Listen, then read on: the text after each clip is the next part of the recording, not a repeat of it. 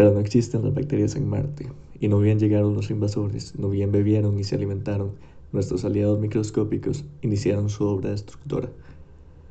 Ya cuando los observé yo, estaban irrevocablemente condenados, muriendo y pudriéndose mientras andaban de un lado para otro.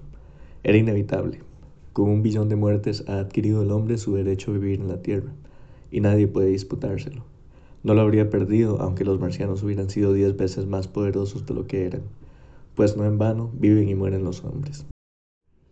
En 1898, H. G. Wells plasmaba estas palabras en una de sus obras más exitosas, La Guerra de los Mundos.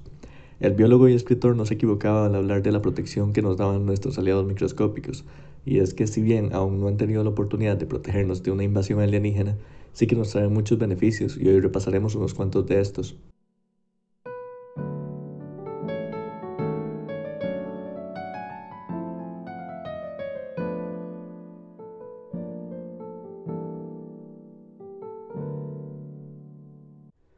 La microbiota humana son todos aquellos organismos que están en nuestro cuerpo e interactúan con nosotros. Los hay en la piel, pero también hay una gran cantidad en nuestro intestino, que es de la que hablaremos hoy, ya que en mayor medida se ve afectada por la alimentación. Nuestro intestino es habitado por cerca de 100 trillones de microorganismos que no están ahí por casualidad, sino que cumplen y ejercen un papel de simbiosis.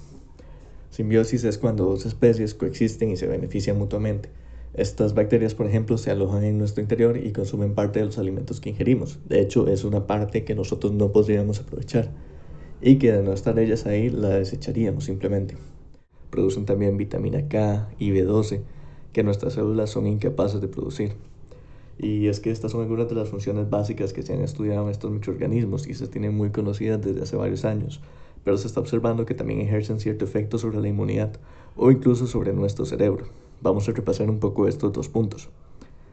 En el sistema inmune, las bacterias son capaces de frenar el desarrollo de patógenos. Cuando nuestro intestino está habitado por una cantidad adecuada de bacterias buenas, por así decirlo, estas consumen la mayor parte de los recursos que una bacteria podría aprovechar. En caso de llegar una bacteria patógena al intestino, esta tendría que competir por los recursos con la microbiota que ya tenemos. Si tenemos en cambio poca microbiota, al llegar una bacteria patógena, esta tendría una vía libre para desarrollarse. Además, Parte de la microbiota se encuentra en la parte interna de nuestro intestino, en la pared de este, el cual comunica con el torrente sanguíneo. Una microbiota sana tiene un efecto de refuerzo, por decirlo así, en la acción del intestino, como barrera, con lo que evitan que los microorganismos perjudiciales puedan pasar al torrente sanguíneo. Por otra parte, algunas bacterias son capaces de producir y liberar ciertos tipos de neurotransmisores que interactúan con nuestro sistema nervioso. Y viceversa, de hecho nuestro sistema nervioso también interactúa con estas bacterias. Lo cierto es que hay muy pocos estudios, tanto en animales como en humanos, que expliquen este fenómeno, ya que es un campo relativamente reciente. Pero se ha observado que una disbiosis, que es cuando hay una reducción importante o un desbalance en las bacterias del intestino, puede aumentar el estrés, la ansiedad, la depresión e incluso conducir a enfermedades neurodegenerativas. Sabiendo esto, cabe preguntarse cómo mantener una microbiota óptima. De dos formas, en nutrición hay dos conceptos que suenan similar, los probióticos y los prebióticos.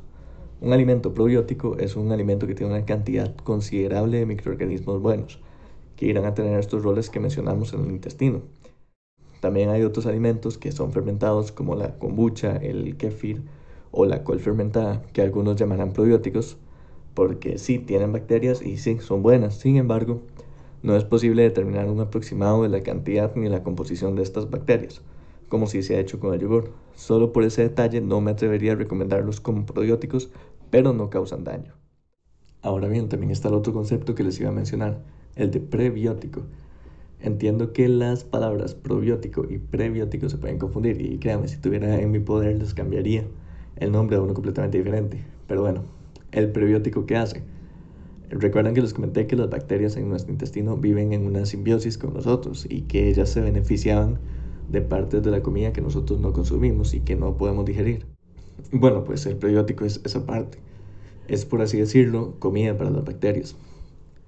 Los prebióticos son más fáciles de encontrar y hay mayor variedad de estos.